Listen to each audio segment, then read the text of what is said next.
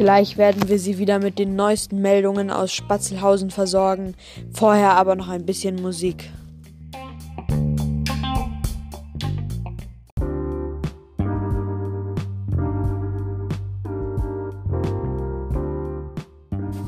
Hallo, hier sind wir wieder und wir haben gute Nachrichten für Sie. Nach Angaben des Bauunternehmens, das das Nationalpark Infozentrum bauen soll, sind die Baustoffe eingetroffen. Wir werden Sie natürlich weiterhin auf dem Laufenden halten und tschüss, bis zum nächsten Mal.